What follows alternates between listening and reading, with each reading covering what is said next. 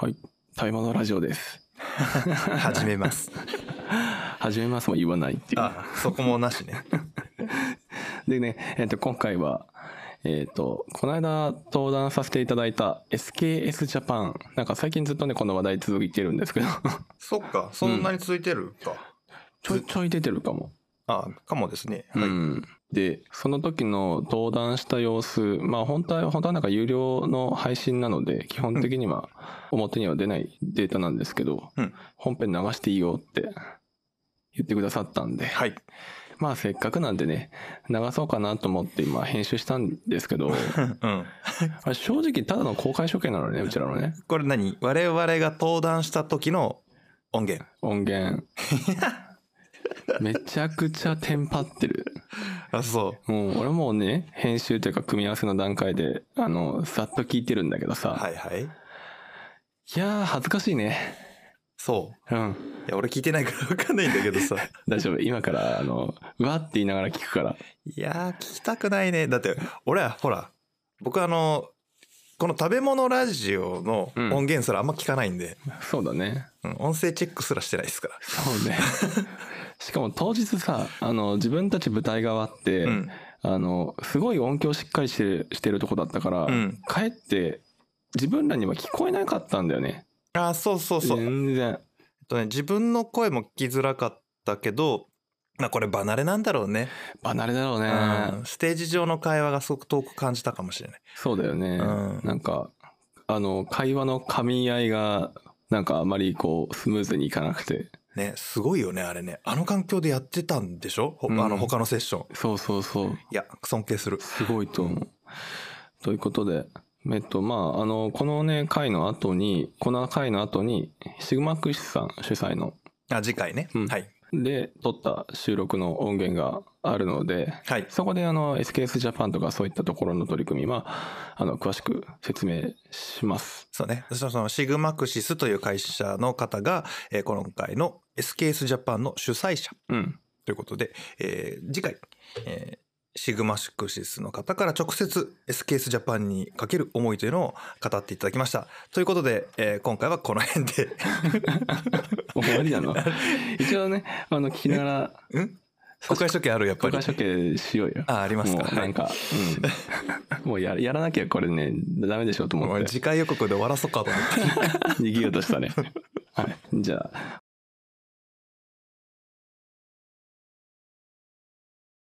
ションですけれども人文知が食ビジネスにもたらすインパクトということで、えーお話を広げていただくんですがあ岡田さんありがとうございます。あの登壇していただく方は今日はあの静岡の掛川から来ていただいているということなんですけれども次のステージどんなはい。方たちにお話しいただけるんでしょう、はい、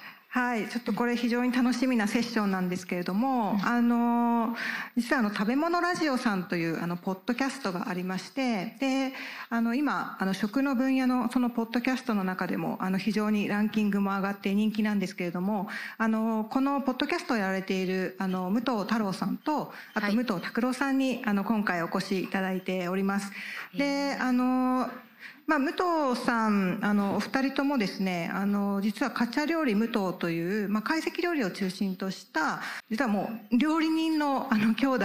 なんですね。なんですけれどもあのポッドキャストやられていてでその食材とかあとその、まあ、例えばお寿司とかあのそういうその食事のメニューについてこの歴史をずっと遡って一体それってどこから始まったんだっていうことをあのエピソードとしてあのずっとあの収録されているというあのそういうあの方になります。で料理人でありながらこうやってこう食のこう楽しさとかをうんメディアを通してラジオを通してなんですかね。はい、え面白い。でまあ結構その食ってコンテンツが結構多くて、まあもちろんあの料理番組とか、あとそのどっかに行ってその食べ物を回るっていう番組とか、あのたくさんありますしなんですけれどもなんかその音声であのずっとその食の歴史を聞いていると、うん。あそうなんだっていうところがあの結構こうなんていうんですかねこれがなんか伝承っていうことなのかもってちょっと思ったりするんですけどもなんかその例えばその動画とか本とかそういうもので読むっていうよりも、うん、なんかこう昔々こういうものがあってその例えばあのじゃがいもってこういうでこういう気候のこういうところでもともとその種子が育ってきていてでそれがこのだんだんいろんなその種類が増えていって例えばこういう戦争みたいなものをきっかけにあの非常に重要な食料としてこう政府がこうあの入れていったとかですね。すごい知識が深まるようなそんな話、うん、味噌は本当は調味料じゃなくて昔は食べ物だから始まっていたんだよとか、うん、そういったこととかもね、うん、話しているふうに聞きましたけれども。はい、なんでこれはあの実は私たちも結構新しいタイプのメディアだなっていうふうに思っているのと、あとやっぱりこういうものをこういうものというかやっぱり歴史とかその食材例えばじゃがいもって何なのかとか、うん、あのじゃがいもって何なのか。米 って何なのかとかお茶って何なのかとか改めて聞くと、なるほどともう普段日頃当たり前のようにあのお店で買って飲んでいるものとか、うん、あの食べ物の中に入っていてあんまり存在感はないかもしれないけれどでも実はものすごいその歴史を、あの持ってやってきたものなんだなって思うだけで全然違う、うん、違いますね、はい、なんかあの自分たちのこう身の回りにある食べ物の見え方がね世界観が全然違って見えてくると思いますし、まあ、料理人の方たちがこう語っているっていうところにまた価値が乗ってくるかなって思います、あの掛川って静岡のこう西側にありますけれども、うん、本当に自然豊かで、うん、まあ、そこでこう生まれ育った方たちがどういうふうに表現するのかっていうのは本当に私もねすごく興味深いセッションだなというふうに思っています。うん、もしかしてあ。始まりますか？始まりますか？いつの間にか。はい。こんな感じなんでね始まる。ああこれちゃんと聞いたのは初めてかも。ね。うん。食べ物の世界を探求する食べ物ラジオ in SKS ジャパン緊張してありがとうございます食べ物の世界を探求する食べ物のラジオのカチャ料理武藤武藤拓郎とそしてはい武藤太郎です。そして株式会社シグマクシの田中です。そして株式会社シグマクシスの岡田です。はいこのラジオは少し変わった経歴の料理人兄弟が食べ物の知られざる世界をちょっと変わった視点から学んでいくラジオ番組です。はい。ということで今回は今回は今回はって本編じゃねえんだよ。あらいつもの調子でねこんな感じでやってます、ね、方来てあのご覧いただいてますけどこの中で食べ物ラジオ聞いたことあるよって方どのくらいいらっしゃいますか？おお相当想像より多かった。ありがとうございます、まあ、田中さんあげてますけどそれはね。ね、田中さんがファンになってくださったおかげで僕らはここにいるわけですから。はい、ありがとうございます。はい。ということで最初にね簡単に、えーと、ポッドキャストのご紹あの紹介だけさせていただきます。えーと、1年前から始めまして僕ら料理人兄弟あ料理人を普段、えーと、静岡の柿菓子でやってるんですけども、えー、1年前から始めまして今、えー、とシリーズで15シリーズ本数でいうと約120本上げております。でね15シリーズで120本っていうとあれ？なんか数おかしいなって感じると思うんですけど大体1シリーズ40分が大体 10, 10本ぐらい上がって食材それぞれでやっております。今現在は29万回再生でしたね。これちょっと古いものなんですけど今日時点で29万回再生いただいております。はい。僕はざっくりこんな感じで説明終わろうかと思ってたんですけど。BGM でかいかも。そうですね。今 BGM を少し。ちょっと絞りますもうちょっと下げます？マイクの声小さいかもってタク指摘入ってるんでちょっと張って。張って。ああ僕はね？ちょっといじりますね。あの今日ね音響さん後ろにいらっしゃるんで僕ねあのここで全部制御してるんであの言っていただいてお願いします。そういうことですね。そうなんですよ。全部ここで制御しちゃってるんですね。はい。えっと岡田さんでお願いしていいですかね？はいじゃあ本編の方は ラジオ風ではいお願いします。ありがとうございます。あのちょっとあのこういうあのジャズっぽいその BGM をかけながらでもいいかなと思ってちょっと今日始めております。であの食べ物ラジオさんなんですけれどもあの今ご紹介あのしていただきましたがちょっとその私の方のあのスライドも出していただいていいですか？はい大丈夫ですか？はいであのここからですねその人文地がその食ビジネスにもたらすインパクトっていうことで、まあ、食べ物ラジオさんあのずっとその歴史のそのエピソードをずっとあのご紹介いただいているんですけれどもあの初日に見ていただいたあのこのフードイノベーションマップあの皆さん手元にあるかと思うんですけれどもあのここのその一番上のところにですねあの人文知の活用というところがあの載っています。で昨日ちょっとこれをあのお見せしたんですけれどもこのいろいろなそのフードイノベーションのこのトレンドっていうものが実はやっぱりフィロソフィーとかヒストリーやっぱりそういったところにこう支えられながらあのみんながこうこの上であのいろんなそのサービスとか事業を作っていくということがやっぱりあってでやっぱカルチャーももちろん大事ですしって昨日お話をこういうのことをしてきました。でやっぱりこれ私たちすごく気づくきっかけになったのがあの結構この「タイムのラジオ」さんのこのエピソードで。でちょっとその聞いてみたいんですけれどもなんかどういうことがきっかけであのこのラジオをあの始めようと思われたんですか？はい、きっかけはですね厨房で大体その話してるんですよいつも。そうね。厨房ですね。もう僕とねあの弟と2人で話をしてると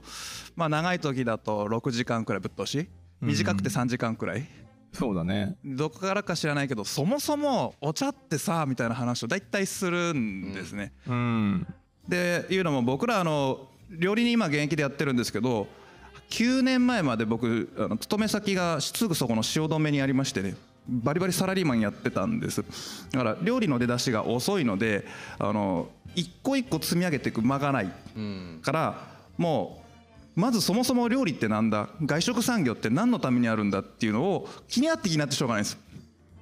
そのうちにあのお客様から「なんだこの店はお茶を有料で取るのか」と「お茶ってのは伝統的に日本では無料であるべきだ」うん。本当かと思って。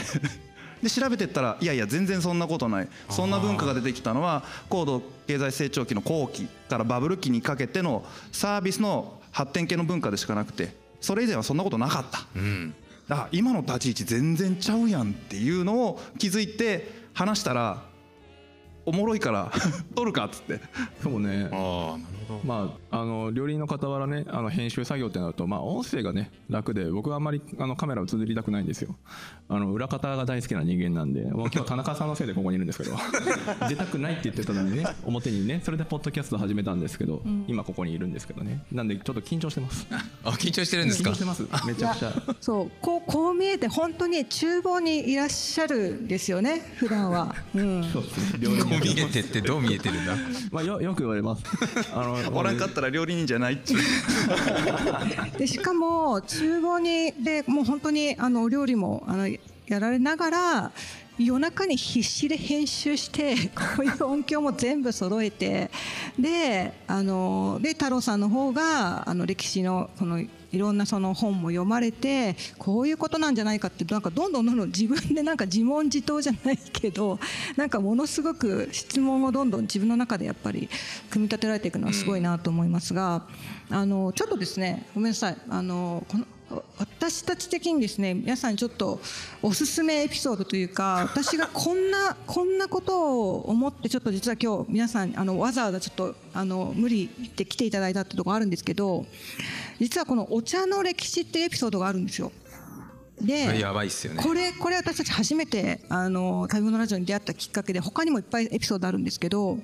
でこれで何を知ったかっていうと、まあ、私たち通常そのビジネスを考えたりする時って、まあ、ちょっと過去は遡ろうかなと思うものの結構数数年ぐらい。でハイテクとかだともう過去見ない。もう未来しか見ないみたいなことが結構あるんですよね。ほとんどな長くてもんですよね。30年ぐらいですよねハイテクね、うんうん。30年前の歴史とか言ってこう、うんキャキャってしちゃう感じですもんね。なんですけど万千年単位とか万年単位であの遡るってまずもって無理じゃないですか。なんですけどで自分で本を読んでもそんな何年かかるか分かんないっていうところをさらっとこう説明してくれるっていうところがやっぱりすごくてこれで一気になんか自分のそのナレッジが急にこうグンと上がるっていう感じがやっぱり、あのしました。あちょっとだけいいですか、はいはい。や本当にあの太郎さんと拓郎さんの話聞いてるとタイムスリップできるんですよ。それでね100年経ったの。お100年みたいな。あれ？自分たち今何年仕事してきたかなとか。なんか本当にこの時代をですねこの2人はあのタイムマップできるんじゃないかなっていう、まあ、そんな感覚にさせてくれるのがこのね一つですよね。あとはですねあのお寿司のあのシリーズがあるんですけどお寿司いつから食べられ始めたのかっていうところがあるんですけどなんかね衝撃だったのはそもそもお寿司って定義がないんです。ですよね。はい。はい。そうですね全然なかったですね、うん、だから今でこそ私たちってまあ酢飯があってでその上にまあ海産物なのかまあ他のものを載せることはあってもまあなんかこう形としてはあの想像できると思うんですけど全然実は何でもありだったっていうあのことを聞いてあこんなにあの自由に実は発想していいのかと。であの先ほどあのアトムコーヒーみたいな話もあったんですけど実はコーヒーって言っちゃダメなんだよねみたいなとこって実はすごいヒントでコーヒーってこうじゃなきゃいけないって実はすごい思ってるんだけど大昔で考えたら実は全然違うものから飲んでたとかコーヒーがそもそもいるようになったのって結構ホワイトカラーのこういう仕事が増えてきたからとか結構そういうこともあったりするんでなるほどなと。なんか結構そこまでね あの遡るのがあの私たちにとってはすごくあの刺激になったところです。でちょっともう一個だけちょっとすいません、うん、あの 言うとあの番外編で、ね、あの家庭料理もともと家庭調理だったんだけど家庭料理になったっていう話のところがあったんですけどこれあの拓郎さんがおっしゃってたんですがそのある程度そのいろんなその流通経路を通ってって物が運ばれてきてみんなにその伝わるっていうのはすごくいいことなんだけど、まあ、当たり前なんですけどその結果すごく流通のその時間がかかってしまって新鮮じゃなくなるみたいなところがあったりしてでその状態から一生懸命家庭の中であの皆さんがそれぞれ美味しくしようとしている。そのその畑で育ったものをそのままパクッと食べたらものすごく美味しい、ね、きゅうりも喜んでお子さんが食べるっておっしゃったんですけどだけど今だとあのわざわざすごい遠回りをしてきゅうりを食べるとかそういうのってあのお肉とかでも輸入品を私たちすごく輸入しているのでやっぱそういうことになっているだからなんかマイナスからスタートして わざわざなんていうか良きと思ってそういう流通システムにしてるんですけれども家庭の中で実は料理がすごく大変になっている理由っていうのがあると。でこれを聞いた時にじゃあ産業って今そもそも何やってたんだっけっていう ちょっとそういう気にさせられたっていうところがあってでなんか本当にこういうあのなんか気づきがすごくあの多いあのポッドキャストだったのであのちょっとどういう方がやってるんだろうと思ってちょっと言ってしまったんですね。言ってしまいましたね。メールから早かったですね来るまで。うん。もうすぐ来ましたもんね。本当に。でもきっかけはねガンダムの会話だったような気がしますよね。昨日鳥越さんもありましたけど。あこの人ガンダムふっかけてきたみたいな。すいません岡田さん。ごめんなさい。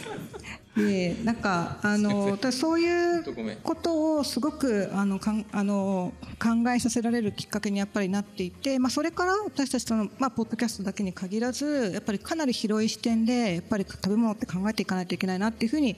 思ったっていうのがあのねイノベーションマップのところでこう、フィロソフィーとか歴史とかやっぱそういうところっていうのは大事な要素だなと思ってなんか田中さんすごい頑張って 3D にこうしたりしながらやってましたよね。そうですね。どどうですか？こう実際にお二人こうこういうの見てなんかこう感覚とか。あもう本当一回止めるちょっとここまで一回これまだ今何分ぐらい？半分くらい？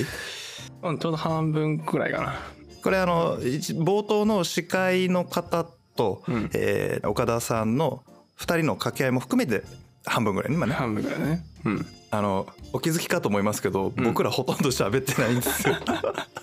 ほぼ喋ってなかったね。もうほとんど岡田さんが食べ物ラジオのプレゼンをするっていう、あのあのびっくりしたのがさあのスライド1枚できれば用意してくださいってスライド作ったじゃない、はいはい。うんあのスライドを使ったのがね、えっと、僕らが照明が上がって3分かからなかったね。2分ぐらいで、はい、あの岡田さんがちょっとおすすめのスライドあのエピソードのスライド作ってきたんでっていう、まさかの オンっていう。そうタクが用意したスライドの登場時間3分っていう、ね、3分もなかったかなぐらい。本当に秒で終わったって。まあ最後出してもらってるけど、はいはいはい、あの主催者側がねまさかのスライドを作ってくれるっていう用意してくれてあったっていうそうなんですよ、ね、本番で知るっていう。しかもあれですよ。あの他のセッションの場合、まあ、ここのお二人ってあの主催側のキーマン2人みたいな感じですね、うんうんうん。まあ、他にもいらっしゃるんですけど、うんその2人がえー同時に登壇されてる回ってえこの回しかないですもんね。あそうだね。考えたらね。大体どっちかだもんね。そうそうなんですよ、うんあとああれフードイノベーションマップの説明した方がいいのかな？フードイノベーションマップね。ちょっとねあの細かいところは、まあ、見た見ないとちょっと説明ができないんですけど、うーんとまあフードイノベーション食産業でどんどんどんどんいろんなイノベーションが起きてますよというのを、まあ、マップ上にして、まあ、こういう分野があるこういう分野があるこういう分野があるっていうのがあの全部一個ずつ単語を読み上げるだけでも10分以上かかるような結構カオスマップみたいな状態になってそうね。だね。なんかうん、うん。なんなんだろう。そのなんていうんだ文化とかの細分化したやつのパーツがうん。100以上書かれたようななんかマップがあるんだよそうですね。一方でこう流通系を司ってるのはこの辺りの人たちでプレイヤーはこういう人たちがいるでしょうとか、えー食産業はこういう、えー、と一次産業はこういうふうな動きをしてますよとか、えー新しい食材としてはこういうのが今注目されてますよみたいなのが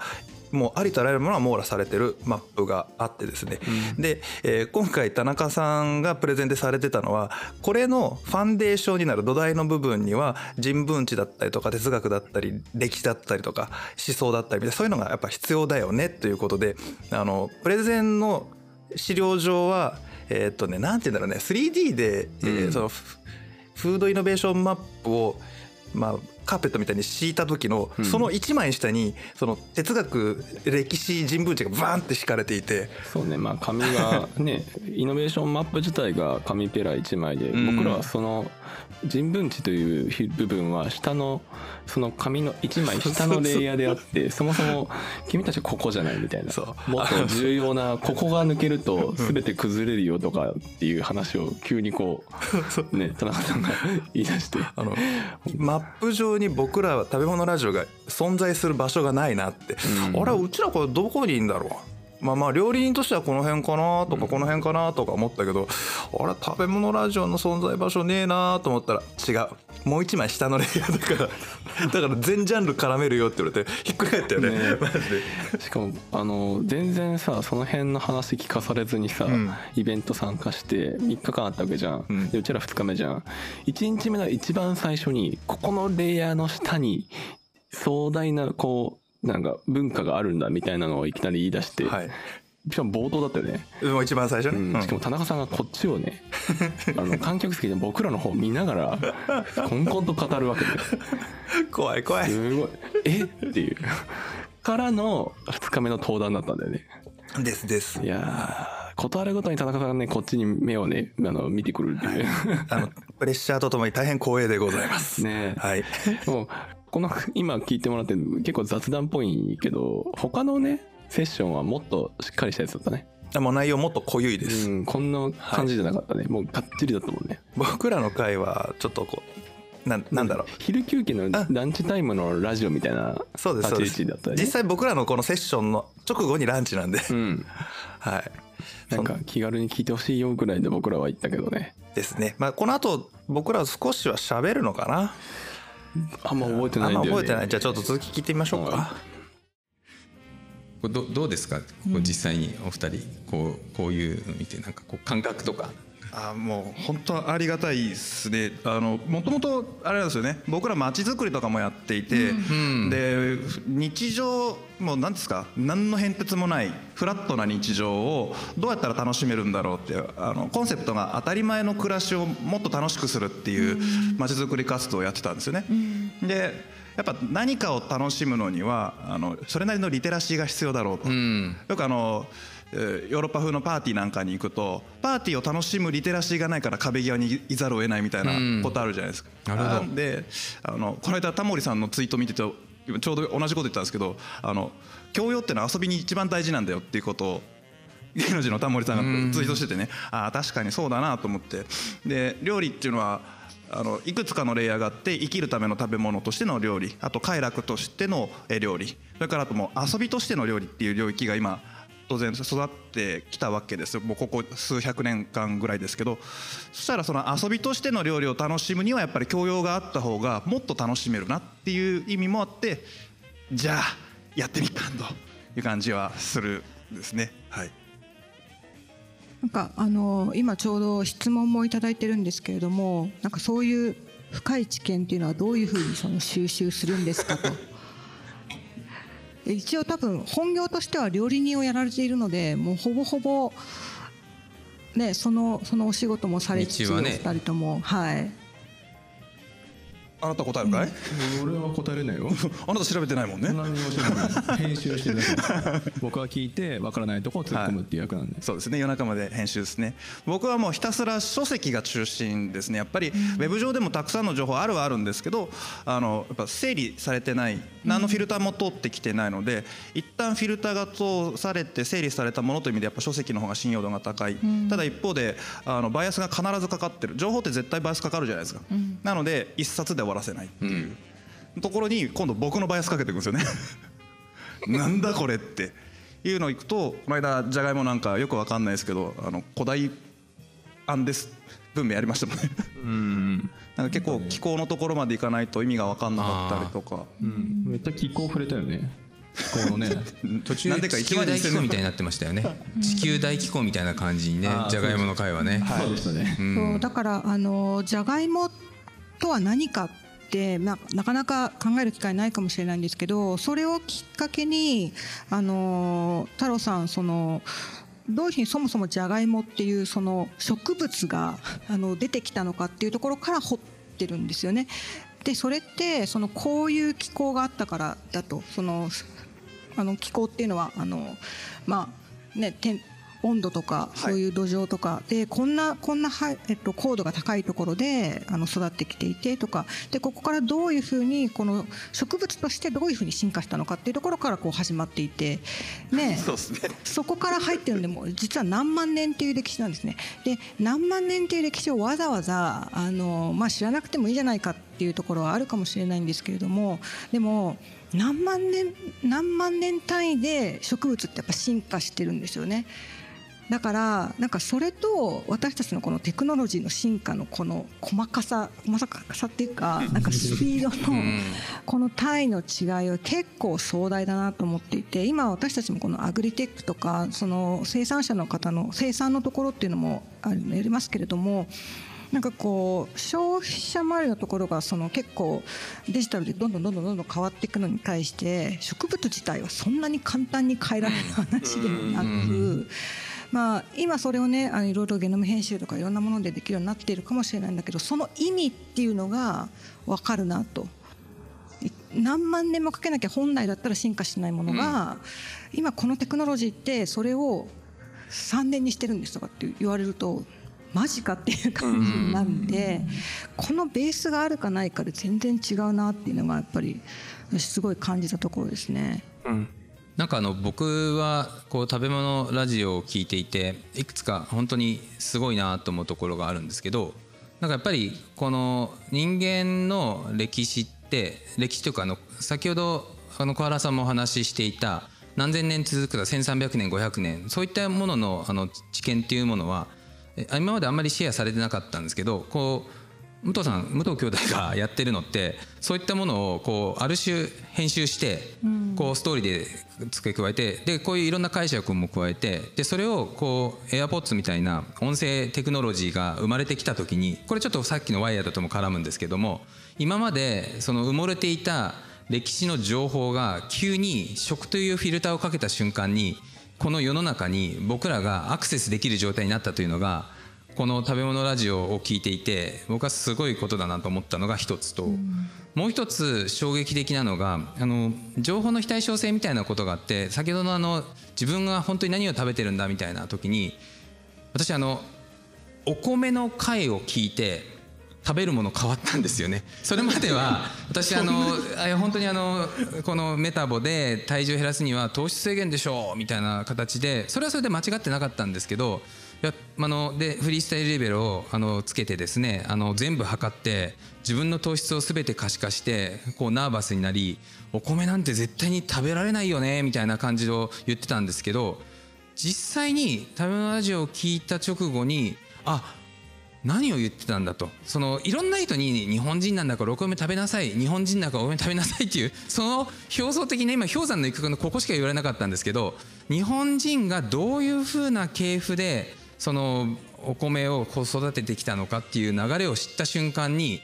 私もねちょっと影響されやすい人間かもしれませんが 翌日からお米を食べましてお米を食べ続けて1年その時よりも体重が8キロも9キロも下がるというですねあれお米悪くなかったんだなみたいな。そんな下がったんですか？そう下がりました下がりました。もうお米は全く最近止めてませんよ。はい。なのであのどんどんこの5年間で自分がすごいチューンアップされた感じがあってあ人間ってこんなに変わるのねみたいなそんな機会で与えてくださったあのお二人には感謝しかありませんという 思いをこの場で伝えたいという思いのみで今日は登壇しております。だけど途中からなんかすごいファンの方の感想みたいな。いや基本基本そこから始まってますからね。そうですね。もう大ファンでしたからはい。ありがとうございますあれなんですよね。いあごめんなさいいいですか、今のお話のちょっと受けてなんですけど例えば分かりやすいものの方が情報って人間飛びつきやすいじゃないですか、はい。でさ糖質ダメだっつったら糖質制限どころかもうカットみたいなとか塩分は敵だみたいになるんですけど、冷静に考えたら糖質ないと人間死んじゃうんですよね。そうですよね。で塩分もなかったらもう塩分がなくなって起こる病気がたくさんあるわけですよね、ただこの情報がシンプルになればなるほど人間の体って複雑なのに、それ文化ももっと複雑なのにシンプルにしすぎてそぎ落とされちゃってあれどうしたっていうのの延長上に未来を立てると立たないうん。崩れやすいっていう感覚がありますよね、うん。はい。ああのーちょっとスライドの方で質問も来てるんですけれどもこのこの寝る時間もこう惜しんでこういつも調べてこうやって発信し続けているこのパッションっていうのはどこから湧いてくるんでしょうかっていう質す。ごいいい質問。確かにおね。お俺？あ俺？あ俺か。おおだって調べるとそうかころは俺じゃないよ。えっとなんかパッションっていうとよしやるぞみたいな感じに感じちゃうんですけどどっちかってねおもろって思ってます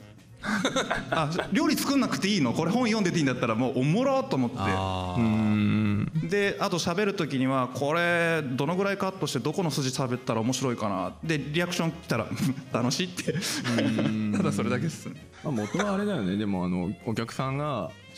にお客様に来たお客様に喋ってこうね食事の説明とか料理のね食材の説明をするとすごい喜んでもらえるんでこれなんかあのその場でね料理を食べてる間に延々2時間講演されたらもうね食事どころじゃなくなるんで じゃあこの話をすることで食事がちょっと楽しくなったらいいなっていうのをじゃあ発信しようじゃないかっていうのとあとただただ話好きっていうのが組み合わさってポッドキャストになって、はい。その調べる調べるがどんどんどんどん膨れ上がって今あの最新回豆腐のシリーズだと大体20話近くいくっていうよくわからないことになったっうんていうところですね。あのあれなんですよ。もう本当情熱ももちろんあるんですよ。あの思いはあるんですけどもうそもそも話すのも好きだし情報入れた情報はこう喋ることで僕整理する癖があるので、ん。あの本編で喋らないけど脱落していくっていうかカットした情報があるじゃないですか。これあの厨房でタコを捕まえて延々話しまくって「はあすっきりした」っつって原稿に戻るんですもうね大変だよ聞いてる方は、ずっとだもの。止めるまでずっと喋っとるから。だね。ずっとやり取りしてる間にどんどんあの回答のなんか内容もどんどんブラッシュアップされてって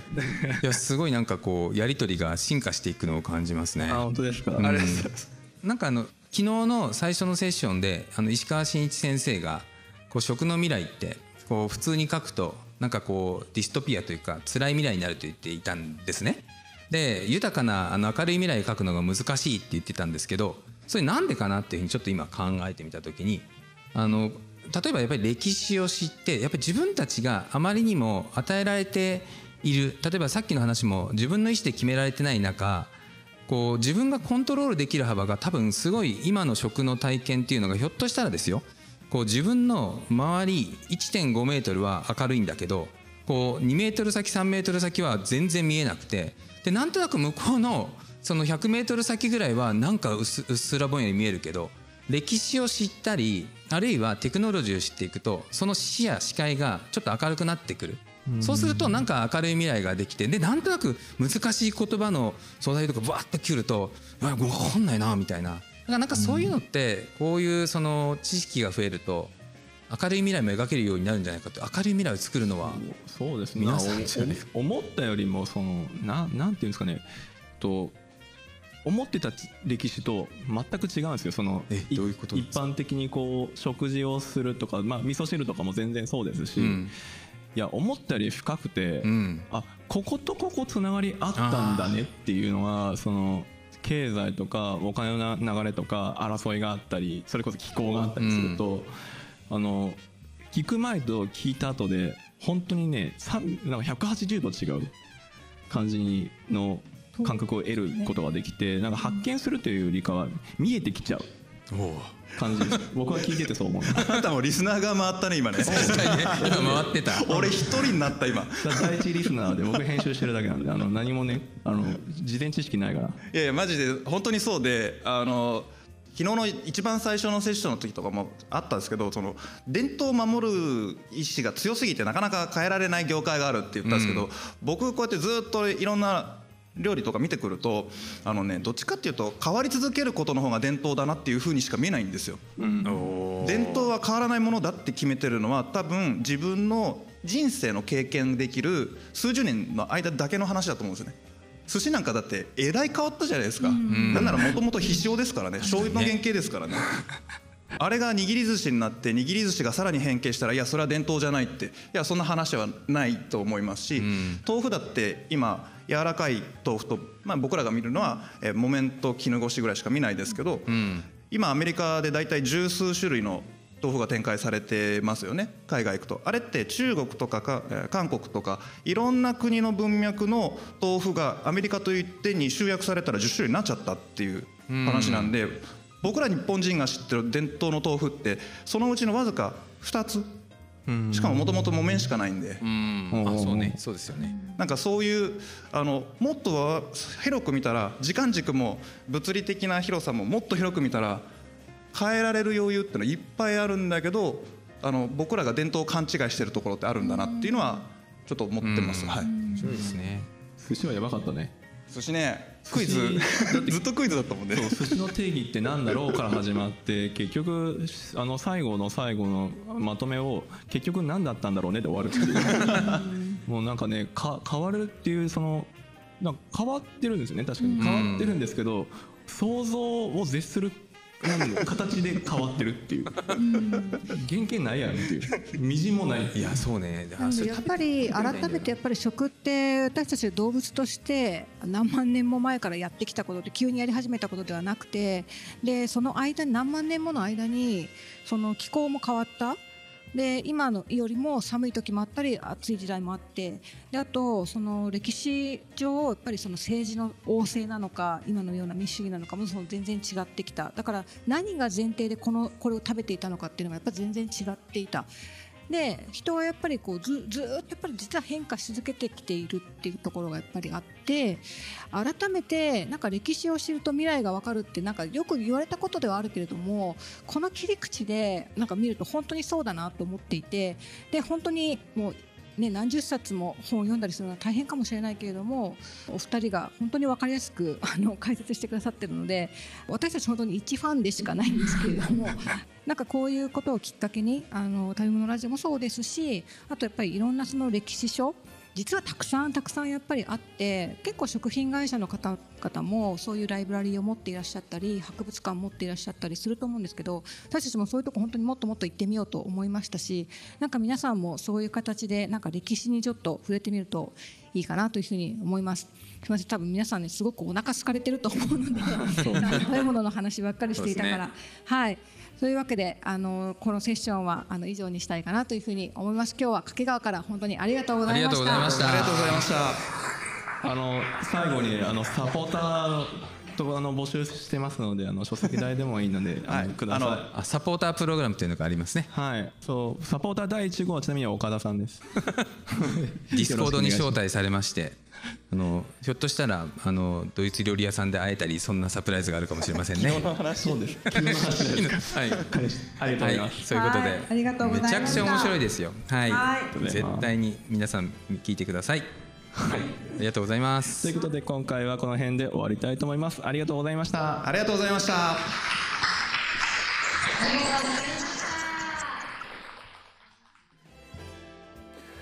なんとか聞けた ねあの前半のちょっと嫌な汗はすごい出たけどちょっと中盤以降はね割とちゃんと会話してたねなんかちゃんとタクも俺もそこそこ喋ってるじゃんうんちゃんとあのネタを突っ込んでたしね。一応みんなもちょっとざわっと笑ってくれたところはあったからね、結構リスナーさんもいらっしゃったし、あの当日会場にいらっしゃった方以外にもオンラインでこの SKS ジャパンに参加されてる方がたくさんいらっしゃったんですよね、あでそちら側にも結構リスナーさん言ってくれたみたいなんですよ。あそうなんだ、うん。後からねあのツイッターとか見ると、うん。あの質問したの僕ですみたいな。ああ聞いてたね。ありましたよそれもね。はい。いやーまあちゃんと喋れて言いたいことは最低限言ったのかな？伝えられたのかな？なんかもうあまあ、今回はねあの、あんまり台本用意してるわけじゃないですので そうだね。はい、その場で即興で思いついたことを返してるだけうんうん。ですからね。まあ結局最後最後の最後まで田中さんと岡田さんがあのずっとおすすめして終わるっていうよく分からんけど。はい。すごい推しだったね。そうですね、うん。面白かったですねうん。ねなんか途中にしてもさ詐欺って喋り出さなかったら多分ずっとそのままあの2人は喋り続けたんじゃないかって ちょっと俺は思ってるけどね。今もやっぱり 結構ねあの差し込んでるからね。うん。差し込まんかったら多分止まんないよね。そっか。まあ私もね、うん。ちょっと喋らせろってところありますんで。一応器用にあれだね。あの後で YouTube 上げとこうかなと思うけど、あの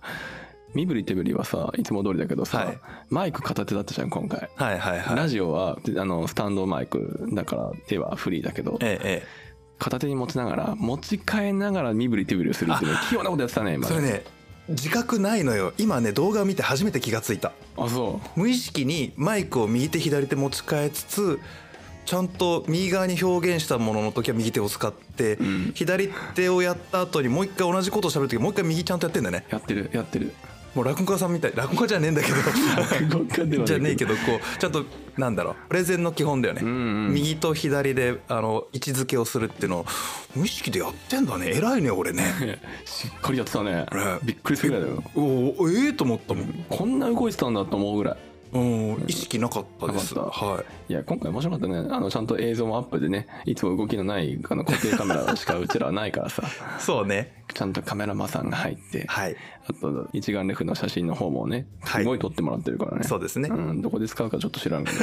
今んとこ予定ないんだけど。本当ですね、うんまあよよかったんじゃないかな一応。じゃああの、まあ、何よりもね、ん。登壇させていただいたこともそうですし他の方々とのセッション聞くのが、ものすごい勉強になりましたね。そうだね。めちゃくちゃ面白かったね。思考がねあれですよ。あの次からの台本、まあ、今原稿書いてますけど、ん。クエスチョンの立つポイントがまた一個増えてくわけじゃないですか、うんうん自分で立てる問いの数増えてね。これ回収できんのかなみたいな。これ以上長くなったらさすがに聞けなくなっちゃうみたいな。そうですね、もうまあ次回は田中さんと、えー岡田さんをお招きしてというか僕らが訪問してシグマックスさんにえースケースジャパンにかける思いみたいなのを語っていただくインタビュー会が、えー、と前後編かな、うん。ありましてその後から久々の久々ですね。久々だね、はい。えー本編に突入するわけですが、えー次回は日本料理とは何ぞと。おう日本料理。はい。やついに。そういやね今までやっと？やってなかったのかいっていう。ねでこれ日本料理っていうとちょっとあのいろんな解釈があるんで、えー、とメインで据えたいのは今僕たちがやってる懐石料理ってなーに結構あのめ明快な回答を出せる人そうたくさんいないっぽいんですよ。うんまあはい未だに聞かれるし実際あの今回のねあの登壇資料も解析間違ってたしね。そうなんですよ。懐石料理漢字が2通りありますからね。うん。えー会議の会で、えー座席の席の方の解析と合う席ですね、と懐石の解析とうん。ありますのでこの違いも明確にしつつ現在進行形の日本料理の進化っていうのはどのように見えていくのか、えーいうところを、えー掘り下げつつ全編ダイジェストでサクッと終わらせますよ。いやだってこれガチでやったらね豆腐どころじゃないからね。なるべく今の気持ちではですよ、うん。今の気持ちではうーんと概要会なのに5本いっちゃったみたいな感じで収まるといいなとは思ってます。概要書いて5本ね。そう。前後編分けないね。前後編分けないです。もう普通に普通に行きましょう。もうこれね 1日に2本配信されたらもう私の原稿追いつきません。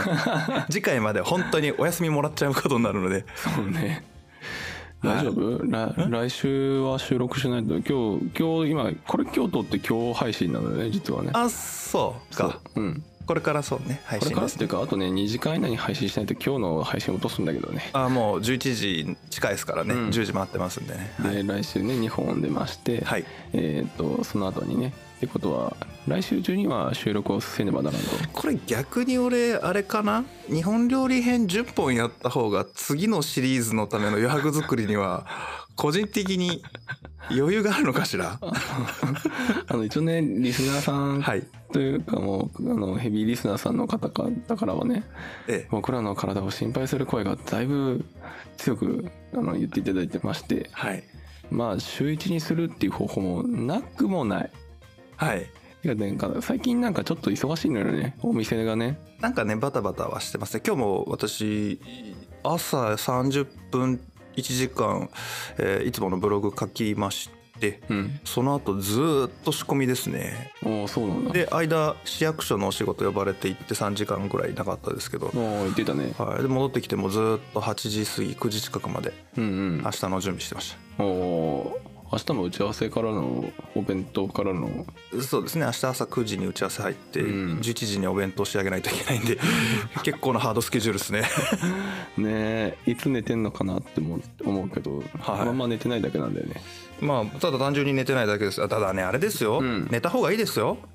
おおうん。知ってるよそれも。あのとうとうですねこれ僕年ですかね。今週あの本当過去の人生の中で数年10年に1回ぐらい片頭痛みたいになる時があるんですよ。普段ないんですよ。全く健康体なんですけど、本当ね数年から10年に1回ぐらいもう頭痛くて、えー考え事できないとかうん。あの変な話トイレって息むとえ頭痛が激しくなるとかよく分かんない状態になるんですよ。お多分力入れたり血圧が上がるとダメなんでしょうね。はあ、はあはあ、今その状態。ダメじゃん。今週ずっとそれ。ダメじゃんほら階段上がる時はゆっくりです今、ご老体？うん、あの いつものようにトントントントンってやってまあい1往復くらい平気かな。うん。2往復目行くとあの動悸が速くなって頭痛ーってなる。やっぱちょっと休憩した方がいいかもねこれねマジでね。あの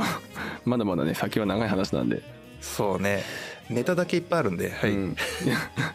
じゃあ来週収録できればあの配信しますけどはい。それか週1に落としてあの配信をするようにしますけどはい。来週落としたらあの体が持たなかったと思 ってください。ややるよ。やりますって。いいやります。だからその後続かなかったら意味ないんだって。俺だいぶ前の職場の上司に言われましたけど、ん。えービジネスも人生も長距離走だと。うんおうそうか。だからそんなにダッシュばっかりしたら大変だぞ。うん。ということを言われたんですよ、ん。なるほど。いい上司だなとうん。思ったわずか1か月後、うん。お前な長距離走ってのはな 100m ダッシュを10本やりゃな1キロ走るんだよっていうよくわからんこと言われましてね。今言ったらそれパワハラやんか。ええそれでなんか半年ぐらいぶっ通しで走ったことあります。もうねうちらは1年間ね結構がっちりやってきましたから、はい。もう1年過ぎたね。そうですね。うん。はい。一応ね最低の100本達成したのではい。ちょっとあの間を空け空けれる1週間ぐらい空けようかなと思ったりもするけどね。まあとりあえずテンポよく本編に関しては、あのあんまり間が空くと僕も一リスナーとしてねあのうんうん。他のポッドキャストとか聞いてると、うん。もう早く次聞きたいっていう気持ちもあると思うのでなるべくあの間を空けずに、えーシリーズの間をカットインして違うことを入れるということはしないようにうん。してはいきたいですね。うんうん。まあどっちかというとあのお休みいた時はうん「すいません2週間休みます」とかの方がいいかもよ。まあ来週の収録次第でねそうですね。あのその後の翌週のねやつもあってあの賭けがお祭りもあるんであ忘れてた。そう意外とバタつくのよあ忘れてたあと怒られる。の供養祭っていうのもあったりねちょっとあの10月はイベントがね料ね料理の方と地元の方のイベントで忙しいので、なかなか寝なくても多分間に合わないっていううんうん。もう物理的にねそうですね。なんでまああの本編始まったらバーッとあの公開しますけど、はい。あのその間は若干空くかもしれません。全然未定ですけど。はい。っていうぐらいですいません。もし会えたらあの過去回を2週か3週して いただいてお待ちください。すいません、はい。本はい、ということで今回はこの辺で終わりたいと思います。ありがとうございました。当ありがとうございました